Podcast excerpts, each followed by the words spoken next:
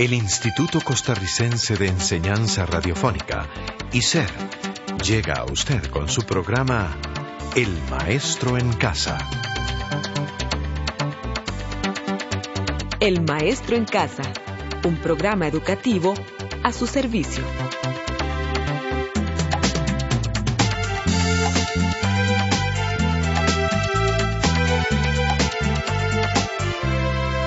Hola estimado amigo o amiga, hoy daremos inicio al curso de matemática Hojarras. Es un placer contar con usted durante las próximas 16 semanas. También nos acompañará la profesora Ana Cristina Mesa. Hola Cristina, ¿cómo se encuentra hoy? Hola Edgar, me encuentro muy contenta de estar compartiendo con usted en este nuevo curso de matemática.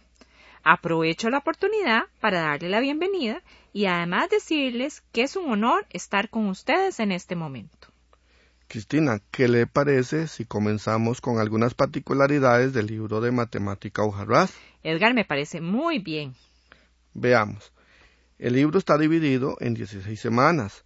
Cada semana, a su vez, está formada por lecturas o textos básicos y por esquemas. Cada esquema, a su vez, está dividido en cuatro apartados. Los dos primeros apartados poseen ejemplos y algunos términos importantes que deben recordarse siempre antes de cada programa de radio.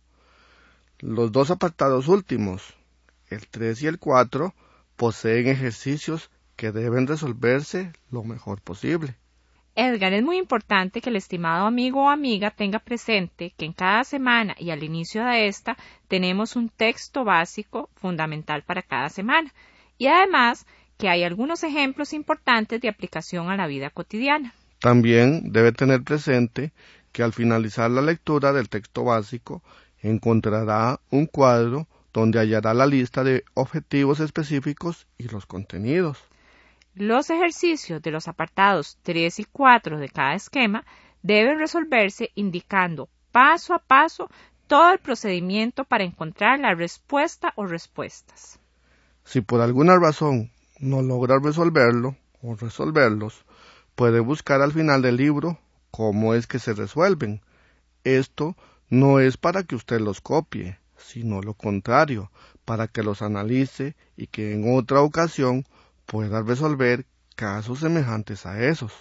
Ah, y recuerde, también al final de la semana decimoquinta y decimosexta encontrará una autoevaluación, la cual debe resolverla con mucho cuidado. Los ítems de esta autoevaluación son semejantes a los que utiliza el Ministerio de Educación para aprobar la materia. Se incluyen ejercicios de todos los contenidos del libro.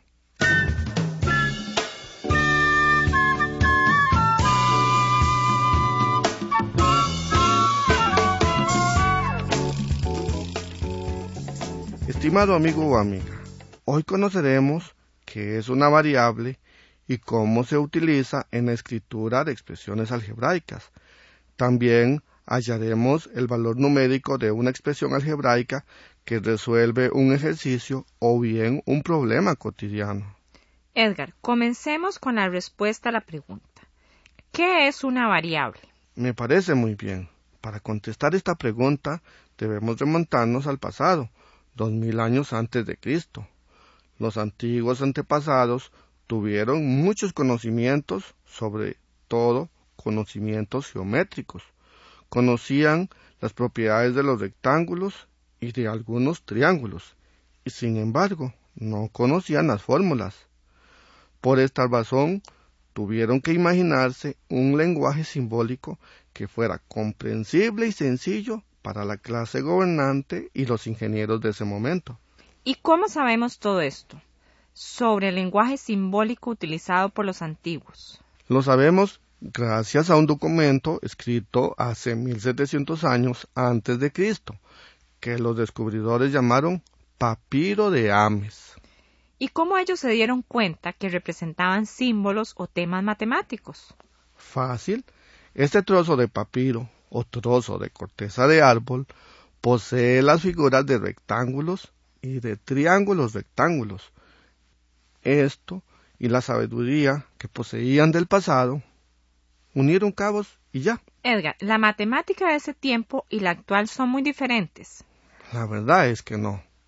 Pero hoy en día tenemos un sistema de numeración y un alfabeto muy diferente.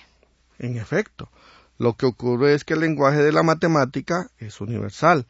No importa cuándo ni dónde, siempre existirá alguien que lo comprenda. ¿Y quién fue la primera persona o personas que dieron origen a la forma que posee actualmente la matemática actual? Como bien sabemos, primero fueron los hindúes. Ellos aportaron lo que hoy son los números actuales. Luego fue un señor que se llamó René Descartes y dio algunos símbolos que actualmente usamos, tales como las letras W, Z y las letras A, B y C. Edgar, hagamos uso de ese lenguaje de símbolos y letras. Me parece una buena idea. A propósito, Cristina, ¿cuánto es el doble de 5? ¿Diez? ¿Y a qué se debe esa pregunta? Bueno, esto que usted comprendió rápidamente es una expresión del lenguaje algebraico. Imagínese, el doble de 5, la tercera parte de 6, pueden representarse con símbolos y con números. A ver, el doble significa la multiplicación por 2.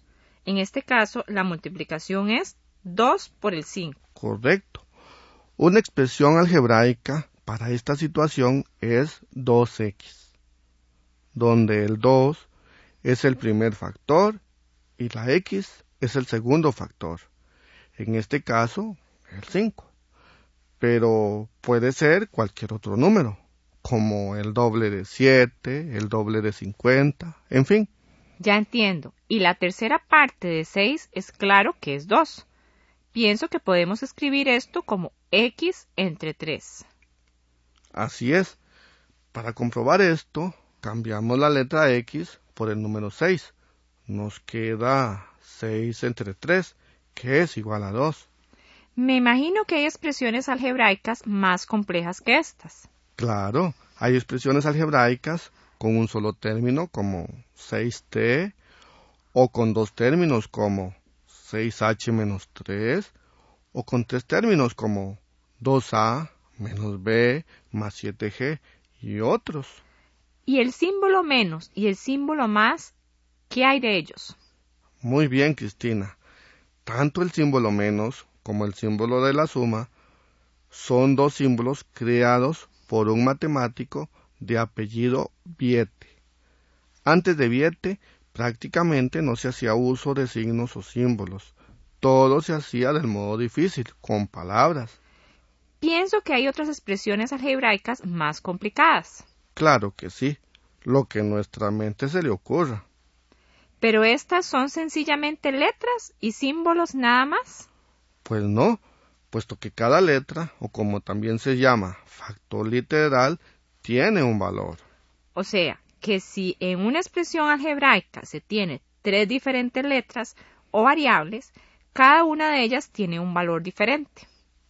Estimado amigo o amiga, este tema que inició Cristina y otros más nos corresponderá estudiarlo en la segunda semana. Cristina, hasta aquí llegamos. Bueno, qué lástima. Hasta aquí hemos llegado con un programa más del Maestro en Casa. Muchas gracias por su compañía. Hasta pronto.